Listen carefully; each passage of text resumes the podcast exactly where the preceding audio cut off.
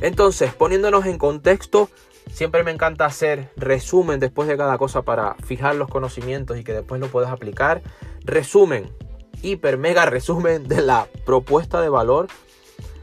Sobre todo, hay bastantes perspectivas, pero tres perspectivas importantes de la propuesta de valor es esa primera de intercambio, es decir, valor incorporado en el producto. La segunda es ese, esa perspectiva de transición, es decir, esa experiencia del cliente, acuérdense, durante la compra, durante el uso de ese bien y de ese servicio.